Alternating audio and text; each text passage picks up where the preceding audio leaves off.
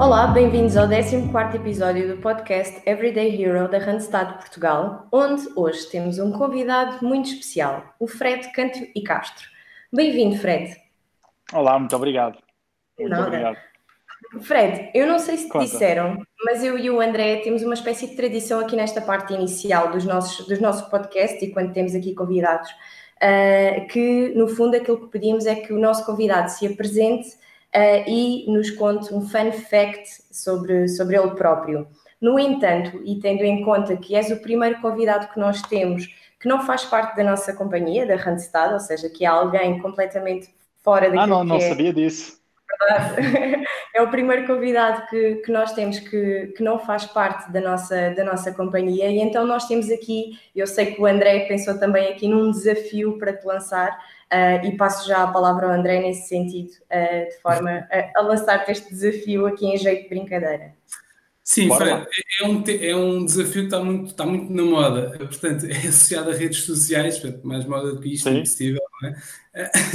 Mas se tivesses de fazer uma apresentação da, da, tua, da tua vida em quatro Insta Stories, eh, até chegares ao dia de hoje, como é que tu dividias aqui a coisa?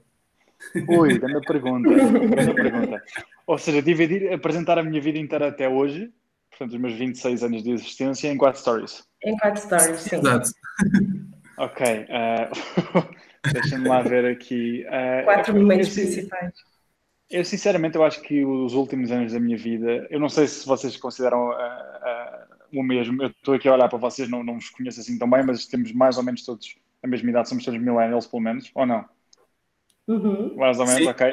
Mais ou menos. E, olha, Mais ou eu, menos. eu- eu falo para mim, eu acho que só, só por volta dos 20 anos é que ganhei consciência na minha vida. Até aos 20 anos era um miúdo um bocado inconsciente. E, portanto, talvez os momentos mais importantes ah, tenham sido, assim, alguns mais recentes. Ah, Ok. Então, olha, vou, vou tentar... eh, Não vou, não vou dizer, obviamente, o que seria perfeito, porque pre- precisava ter mais tempo para pensar sobre isso. Mas, mas vou dizer que talvez um dos momentos, uma dessas, não os vou dizer por ordem, porque vão- vão-me surgir. Ah, um desses momentos foi ter entrado na, na Sonder, que foi a, a primeira empresa que criei, e quando tinha, tinha acabado de voltar na Ásia, da Ásia, e entrei e estava lá uma rapariga virada de costas que eu não conhecia, ah, e eu apaixonei-me perdidamente, e acabou por ser a minha namorada, e já namoramos há três anos e meio, e vai ser a minha mulher e a mãe dos meus filhos. Portanto, isso é um momento muito especial para mim, que, que, que mostra quem eu sou. Ah, outro momento importante, eu diria quando fiz o meu primeiro seminário há um ano atrás, ah, e, e que mostra aquilo que eu mais gosto de fazer e o impacto que quero criar no mundo, que é uma coisa que é fundamentalmente importante para mim. Ah, e portanto, esse- esse- a minha namorada mostra um lado da minha personalidade, o lado querido, romântico, ah, de querer construir uma família, é que é de longe o mais importante para mim. O segundo mostra o lado de crescimento e de impacto, ah, que é uma coisa que também é fundamental para mim. Outro lado, estar no Burning Man. Não sei se colocaria isto no Insta, mas, mas estar no Burning Man. estar no Burning Man a absorver aquela energia toda em que são 75 mil pessoas, pá, e 20 mil estão nuas. Eu lembro-me de ter tido uma experiência em que super desconfortável para mim, porque todos nós somos ensinados a que estar nu é uma coisa que não deve ser feita, ah, embora seja tudo condicionamento social, não é nada biológico. Eu lembro-me perfeitamente numa, numa, num género de sauna, ah, no meio do deserto, já fui construir uma cápsula em que ias fazer tipo uma sauna bem turco, e então toda a gente se despia. E então estás tipo a despir-te, estão pessoas a andar de bicicleta à, à tua volta e estás tu todo nu, no meio de só sei lá quantas outras pessoas. E, mas, mas abriu muito os olhos para realidades diferentes, de coisas que cá eu acho que nós somos, se calhar, um bocadinho mais tapados. E, portanto, isso eu diria que é um momento fantástico. Tipo, estar a saltar num trampolim no Burning Man é uma imagem que me vem à cabeça. E, E o quarto? mais? E o quarto, ah, se tivesse que me apresentar também, diria fazer um story meu em casa, fechado, uma semana inteira, sem sair de casa. Ah, diria até ah, alguns dias sem tomar banho, em que estou 16 horas seguidas sentado numa cadeira com um caderno à frente ah, a ler e a escrever copiosamente, que é uma das coisas que eu mais gosto de fazer, aprender sobre, sobre o universo, sobre a vida, sobre o comportamento humano, tentar decifrar, desconstruir e, e criar os meus próprios, as minhas próprias frameworks e modelos mentais para depois eventualmente partilhar em seminários. E portanto, não é, não, já o fiz muitas vezes, ah, talvez até demasiado, estar 16 horas seguidas, 7 dias seguidos, fechado num quarto, a ler, a escrever e a pensar. E é uma das coisas que mais me caracteriza também. E portanto acho que estas são quatro memórias. Quer a minha namorada, quer estar em palco a energizar as pessoas, quer estar a saltar num trampolim no meio de um deserto, no meio do Nevada, quer estar no meu quarto a ler e a escrever.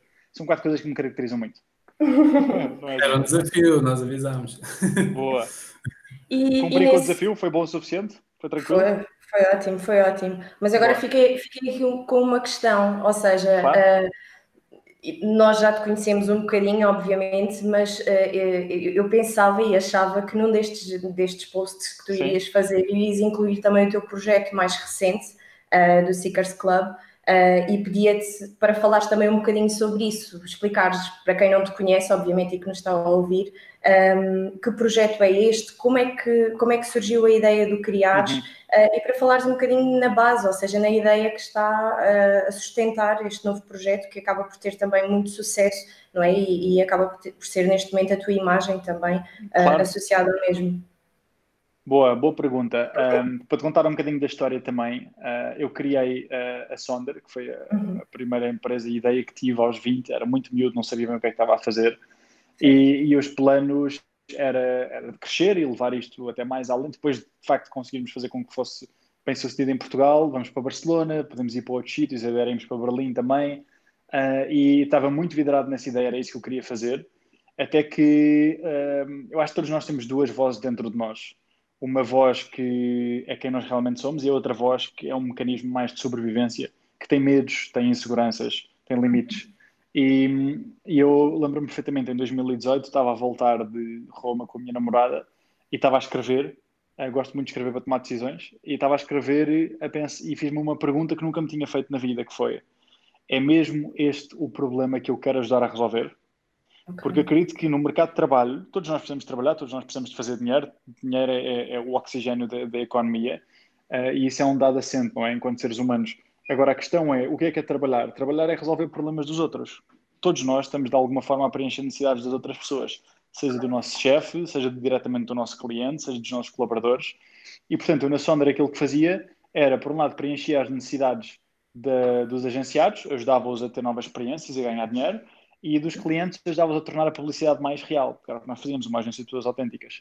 E perguntei-me mesmo, tipo, é este o problema que eu quero ajudar a resolver? É que eu quero ajudar uh, as marcas a criar uma publicidade mais verdadeira? Tipo, eu até posso sabê-lo fazer, e demorei alguns anos a aprender, mas sei, sei fazer, a Sondra está a ser bem sucedida, podemos ir fazendo isto nos, noutros países.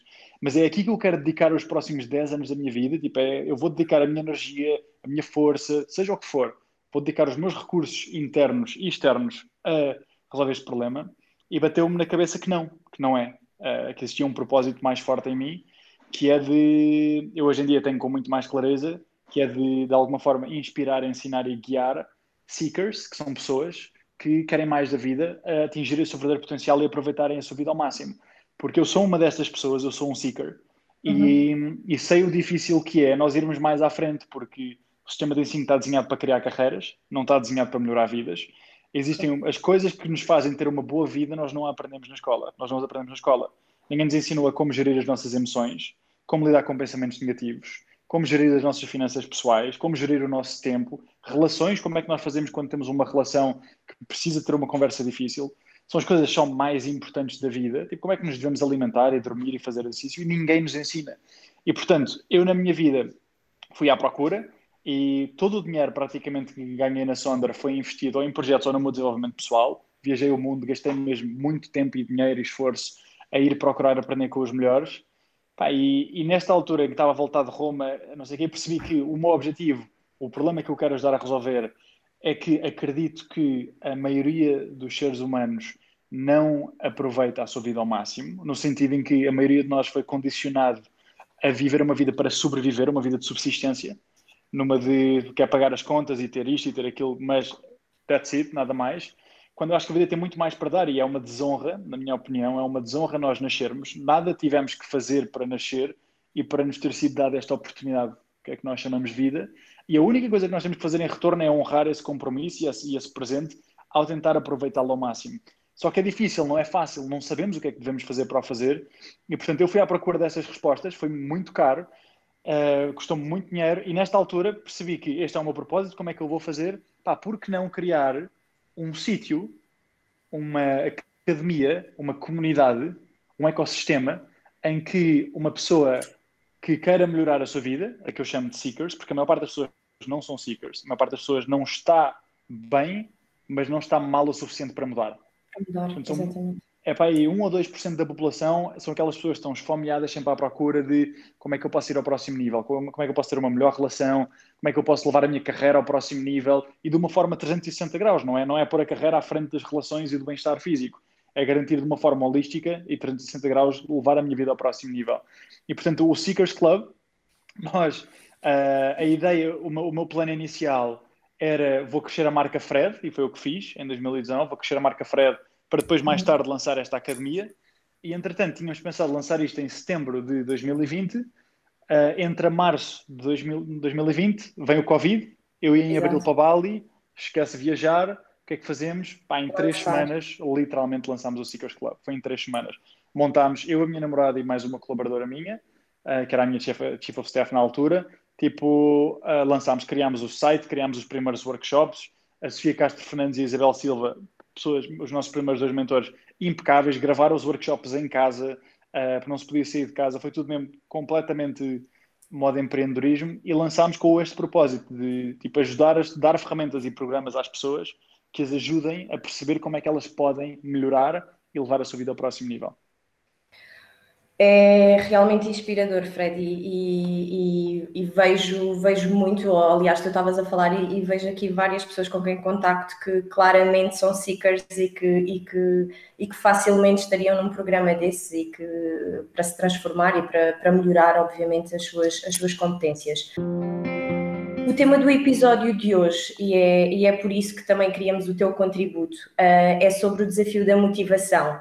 Uhum. E tu acabavas, uh, falas aqui também um, ehm, subjacente à criação da Seekers, uhum. ou do lançamento da Seekers em, em março, abril, derivada à, à uhum. altura de, de, da pandemia, do Covid, um, ehm, uh, de, que tiveste esta motivação extra para o lançar, não é? Portanto, uhum. quando nós te questionamos sobre motivação, se eu te questionar diretamente sobre motivação, um, qual é que achas, uh, ou, ou, qual é a tua opinião, de uma forma geral, sobre o tema motivação e, um, tendo em conta o momento que vivemos, uh, qual é que é o maior desafio quando, quando pensamos neste, nesta palavra tão pequena, mas que diz tanto, não é? Uh, relativamente ao nosso dia a dia, à forma como, como atuamos uh, perante as várias, as várias situações em que, em que vivemos. Giro. Adoro a pergunta, acabaste de abrir a caixa de Pandora, porque isto, é, isto é, um, é, um, tema que me diz muito, mesmo de um ponto de vista intelectual. Certo. A motivação, é tipo, a palavra motivação às vezes é um bocado tipo rah, rah, motivação, uhul. Não isto é antirista um pouco, não é? Uhum. E, e aquilo que, se me permitires, podemos entrar um bocadinho mais a fundo sobre o que é que é realmente a motivação, porque a motivação é uma, é uma palavra que pode ser interpretada como ah, aquele é um orador motivacional, que é uma coisa que eu detesto que me descrevam dessa forma, mas a motivação tem o seu lugar no sentido em que motivação significa mesmo motivo para a ação.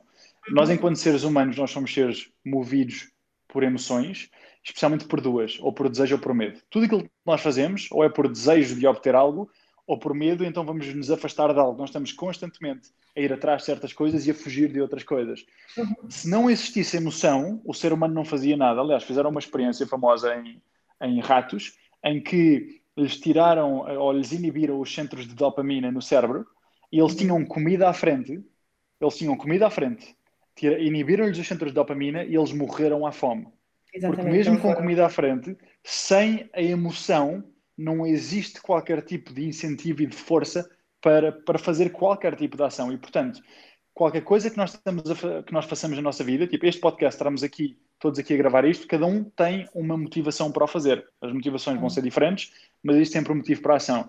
E enquanto seres humanos, eu acho que isto é o mais importante, só existem dois motivos: inspiração ou desespero. Ou seja, o ser humano, se tu pensares, a maioria das pessoas tem o nível de saúde que gostava de ter, sim ou não? Talvez não. Neste momento, nos Estados Unidos, acho que é dois terços ou três quartos, não tenho a certeza. Uhum. A população é clinicamente obesa. Os Estados Unidos, 300 milhões de pessoas. A maior parte das pessoas tem a independência financeira que gostava de ter, sim ou não? Não, não tem. A maior parte, as, as, relações, então vejo porque os meus amigos é o tema mais comum. A maior parte das pessoas tem um nível de paixão, intimidade, amor, uh, e romance na relação amorosa que gostava de ter. Sem o stress, a maior parte das pessoas não. Porquê? Porque existe uma parte que é a parte intelectual, obviamente, de saber como, mas esta é a minha pergunta preferida. É uma das minhas perguntas preferidas quando falo sobre este assunto, que é se pensarmos ao final do dia, tipo, uma pessoa, o que é que impede uma pessoa de ter uma melhor saúde? É por não saber o que fazer ou por não fazer aquilo que sabe que deve fazer?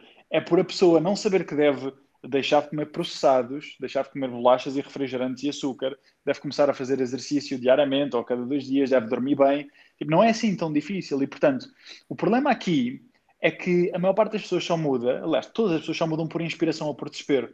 Ou existe algo que nos inspira o suficiente e que nós pensamos, existe uma visão do futuro que é tão apaixonante, que, em que vai ser tão recompensadora, que eu estou disposto a penar, a ir aos, daí a expressão valer a pena, tipo, uhum. há algo que vale esse penar, ou seja, eu estou disposto a ir ao ginásio e a alimentar-me daquela forma e a fazer estes exercícios porque aquilo vai valer tanta pena, ou então é por desespero, que é, pá, eu não estou disposto a tolerar isto nunca mais. E se eu estivesse num seminário e pedisse para levantar as mãos, a maior parte das pessoas vai dizer que muda não por inspiração, não por inspiração, mas sim por desespero. Porque nós, enquanto seres humanos, fazemos muito mais para evitar dor do que para ganhar prazer. E, portanto, quando falamos em motivação, de que é que estamos realmente a falar? Estamos a falar de nós temos, de alguma forma, seja a automotivação, ou seja, nós próprios motivarmos, ou enquanto líderes motivarmos a nossa equipa, trata-se de criar uma visão do futuro que seja apaixonante o suficiente para que as pessoas estejam dispostas, sendo a pessoa nós próprios ou a nossa equipa, estejam dispostas a passar por todas as dificuldades, desafios, medos, frustrações que vão naturalmente surgir de, do processo de ir conquistar algum tipo de objetivo. E essa é a primeira parte, ou seja, a inspiração, e a segunda parte é elevar os estándares daquilo que nós estamos dispostos a tolerar. Enquanto seres humanos, nós na nossa sociedade fomos condicionados a tolerar muito, uh, muito, sabes? A maior parte das pessoas tolera estar numa relação medíocre. A maior parte das pessoas tolera ter uma forma física medíocre. Tolera chegar ao final do mês e ter uma recompensa financeira medíocre. E enquanto nós tolerarmos isso, não é, um, um não é algo que, que, nós... Não é um, aquilo que eu gosto de chamar de um inviolável. Ou seja, a partir do momento em que nós continuamos a tolerar isso, não vamos ter o outro lado da emoção da motivação, que é o desespero. Uh, mas, ou seja, o propósito, nós temos tanto medo enquanto seres humanos que só existem duas formas de combater este medo ou escolhemos a fé, no sentido em que pode correr mal, mas eu vou acreditar que vai correr bem, e isto às vezes é possível, ou então aquilo que percebemos é pode correr mal, vai correr mal, vai ser difícil, mas eu tenho um propósito tão forte, isto é tão importante para mim, que epá, eu vou fazer aquilo que for preciso. Vou dar uma cabeçada na parede, vou levar com uma machadada no braço, vai acontecer 30, 31 coisas difíceis, mas existe um propósito que é muito forte. Um, Fred, basicamente, no meu ponto de vista, também tenho aqui dois termos na minha cabeça que às vezes também se confundem muito, que é a motivação e a confiança. Uhum. Diz-me uma coisa, a motivação, no teu ponto de vista, a motivação influencia a confiança ou é a confiança que influencia a motivação? É que eu confesso que isto baralha aqui a minha cabeça estes dois termos. É uma excelente pergunta, André, excelente pergunta mesmo. Eu já me debati com essa, com essa questão também várias vezes. Uh, o termo que eu utilizo a nível pessoal é drive. É, é, é, tipo aquela, aquela, aquela fome insaciável de ir em frente. E para drive acontecer, tu precisas de três crenças. Existem três crenças, ou seja, acreditas em três coisas. A primeira coisa que tens que acreditar é existe. Tipo, existe aquilo que, que eu estou à procura. Tipo, existe. A segunda é é possível. E a terceira é vai valer a pena. E portanto, tu só com motivação e sem confiança não vais a lado nenhum. Ou seja, se tu, se tu pensares, pá, aquilo seria inacreditável se acontecesse, mas eu não acho que é possível, ou não acho que é possível para mim, nunca vais tomar a ação necessária. Porque as tuas próprias crenças te estão a limitar. Se confiares de, pá, aquilo é super possível de acontecer, mas a recompensa não é assim tão valiosa, não é assim tão importante para mim, também não vai acontecer. E, portanto, é quando existe uma, uma mistura entre os dois de eu quero e consigo, que nós somos incentivados à ação. Se existir drive, se, desculpa, se existir motivação e não existir confiança, nós não agimos. Se existir confiança e não existir motivação, nós não agimos. Se existirem os dois, nós vamos em frente. Se eu tivesse que, usando aqui a tua, a tua analogia, qual é que depende do outro, eu diria que motivação uh, depende mais de tu confiares do que a confiança depende da motivação em si. Ou seja, no sentido em que se tu acreditas que é possível e se de facto for uma coisa que é, que é importante, tu vais estar motivado para isso.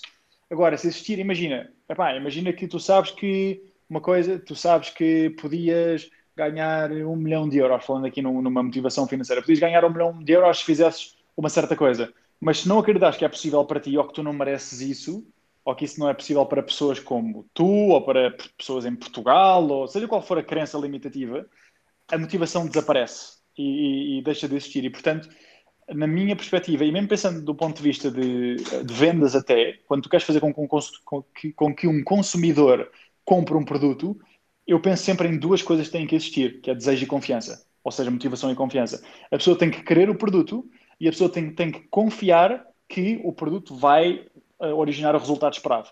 E, portanto, para mim vêm as duas hand in hand. Mas é um excelente ponto, quer dizer que já pensaste nisto várias vezes. Pois, realmente, e confundo algumas vezes, confesso. Olha, então, um, outro tema também associado à motivação é a, a falta dela, não é? em certas alturas. Uh, e ouve-se muito, ah, estou super desmotivado, ou não tenho motivação para isto, ou sou super aborrecido, etc. De uma forma muito geral, sempre pensando, se calhar, ou, ou, se quiseres partir para o caso pessoal ou para o caso profissional, é, é como realmente preferis, mas que dicas, se pudesse dar aqui duas, três dicas úteis para nós não termos estes pensamentos do, epá, estou super desmotivado, estou aborrecido, uh, não uhum. consigo encontrar motivação que dicas é que, é que nos conseguirias dar, Fred? Olha, em primeiro lugar, uh, seria, seria dizer que uh, esses pensamentos, se existirem, ainda bem que existem, porque é sinal que alguma coisa tipo, está mal. Ou seja, se alguém pensa, se alguém se sente desmotivado, ainda bem que se sente dessa forma, porque isso é um alerta que algo está mal, que algo não está como poderia estar. E, portanto, há que reconhecer essa, essa emoção e sermos verdadeiros com ela e não tentarmos varrer para debaixo do tapete. Essa seria a primeira coisa. E depois, vou-vos vou contar aqui uma, vou contar aqui uma pequena história que, que ilustra isto. Um, eu tenho, quando estava a montar a Sonda e decidimos levar para Barcelona, eu costumava ficar uh, em casa de uns amigos meus que estavam lá a fazer mestrado, ficava num sofá para, para não gastar dinheiro no Airbnb. Um, eu conhecia um amigo, eram quatro, estavam lá a viver, os quatro portugueses. Lembro-me de, acabámos por ficar amigos, porque eu ia lá uma série de vezes. Eu lembro-me de, numa das conversas, uh, estar a falar com um e ele estar-me a dizer, e eu estava eu a falar sobre estes tópicos todos, uh, iam estar a dizer, pois Fred, isso não sei o que, isso faz todo imenso sentido, é pá, mas para mim não dá. E eu, não dá porquê? E ele, pá, não dá, pá, porque eu sou muito preguiçoso. Tipo, esquece lá isso.